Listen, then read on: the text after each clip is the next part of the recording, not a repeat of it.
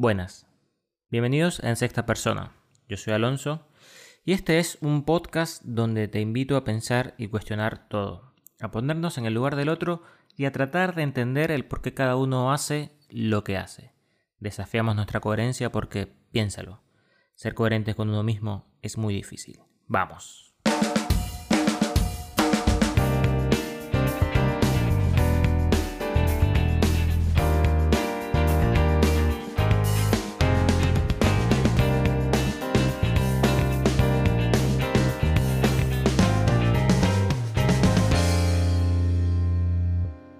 Hoy hablaremos sobre avances científicos que más allá de las buenas intenciones representan riesgos o han causado daños a la humanidad.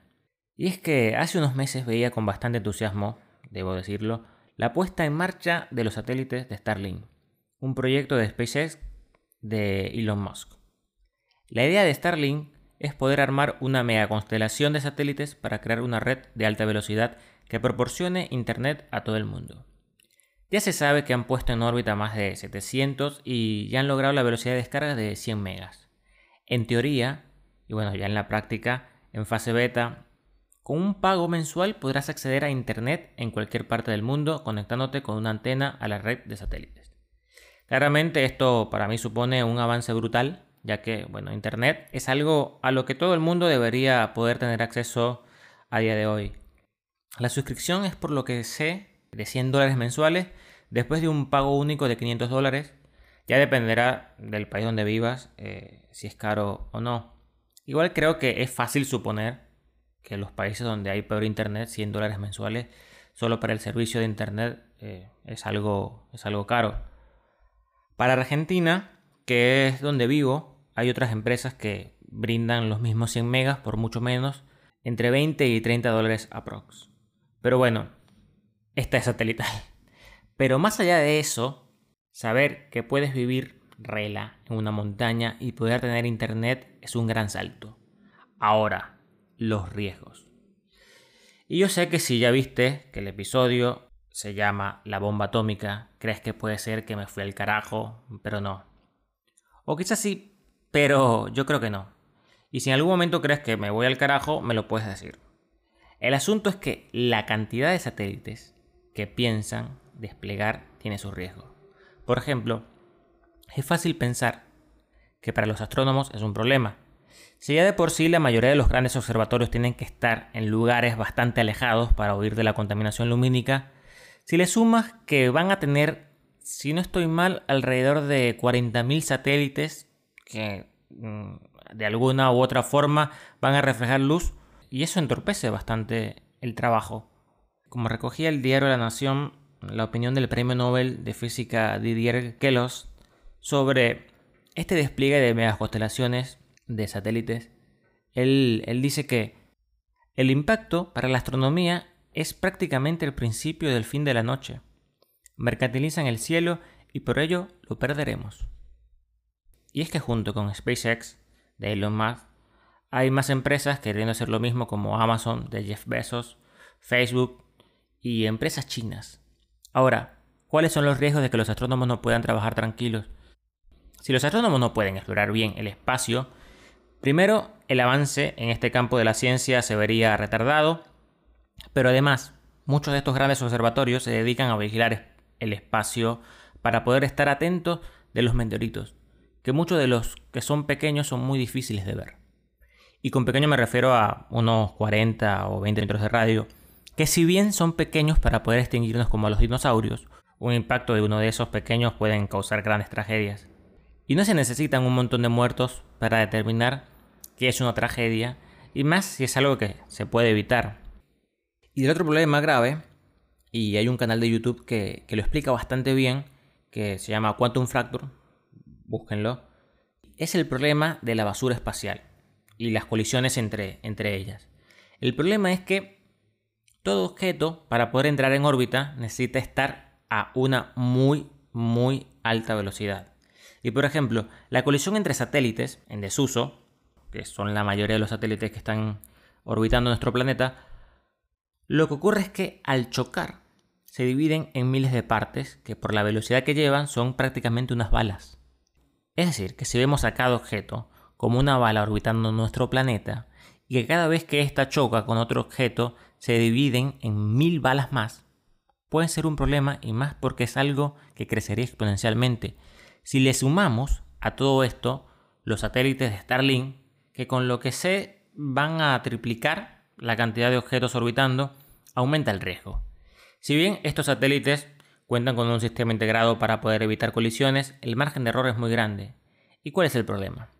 Imagina que luego para poder salir del planeta tengas que pasar por una lluvia de balas. Algo así, más o menos. Ahora, obviamente no estoy acá para atacar a Elon Musk ni sus avances, pero sí trato y quiero creer que lo que él hace es de buena fe. Y es que no será la primera vez que de buena fe en avances científicos se conviertan en tragedia.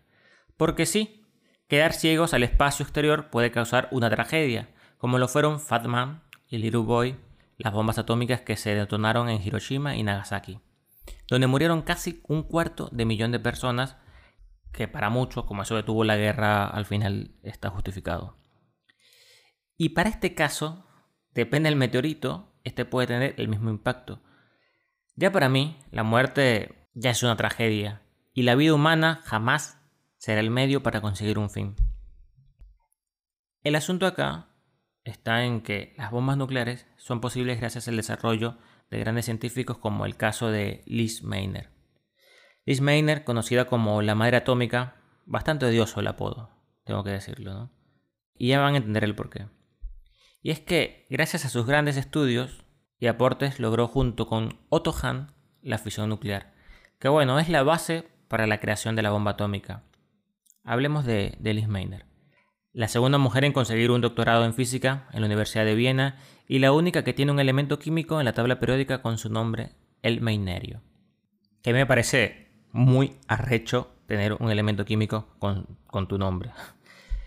Pero volviendo al tema, Meiner tuvo que exiliarse en Suecia dado que era descendiente de judíos y no podía seguir trabajando en una Alemania nazi.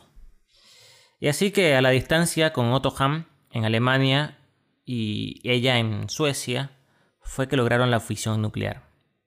Al final fue Otto Hahn quien presentó el trabajo de investigación negándola a ella de los créditos por miedo a represalias por parte de los nazis. Por ello, Hahn ganó el premio Nobel y Meiner no. A ella se le invitó a formar parte del proyecto Manhattan junto con los mejores científicos de la época y fue la única que dijo que no. El proyecto Manhattan es el, proyecto donde desarrollaron las primeras armas nucleares. Y Meiner lo dijo bien claro, nunca voy a tener nada que ver con una bomba. Pero esa bomba, que gracias a su descubrimiento fue posible y en el año 1945 fueron detonadas en Japón matando a miles de personas. Bueno, ¿qué podemos concluir con todo esto? Primero, ya la misma Meiner lo dijo, no deben culparse a los científicos por el uso que los técnicos de guerra han puesto en nuestros descubrimientos. Así que vuelvo como el episodio pasado a caer en la ética y en la moral. El desarrollo de la tecnología tiene que ir muy de la mano con la ética. Y cito nuevamente a Didier Queloz por el tema de los satélites de Starlink. Y Queloz dice que a estos actores no les importa si la gente está dispuesta a cambiar el cielo, un cielo estrellado, por Wi-Fi. Me encantaría ver el debate. ¿Debería el cielo pertenecer a algo libre o es un mercado nuevo? Y a mi parecer la vida humana debe estar por encima de, de cualquier desarrollo tecnológico siempre. Y para nada tiene que ser excluyente. Mejorar la calidad de vida de las personas presentes y futuras sin poner en riesgo el planeta. Al final no es solo la tecnología, sino también el uso que le demos a la misma. Y bueno, por eso para mí la prioridad siempre es tratar de generar conciencia y que generemos también debates. O al menos eso trato. Que pienses y que pensemos y que te pongas en el lugar del otro y a tratar de entendernos y de esa forma, aunque pareciera muy difícil, tratemos de, de tirar todos para el mismo lado. Sería lindo. En fin, lo dejo hasta acá. Eh, espero tus comentarios. Un abrazo. Chao.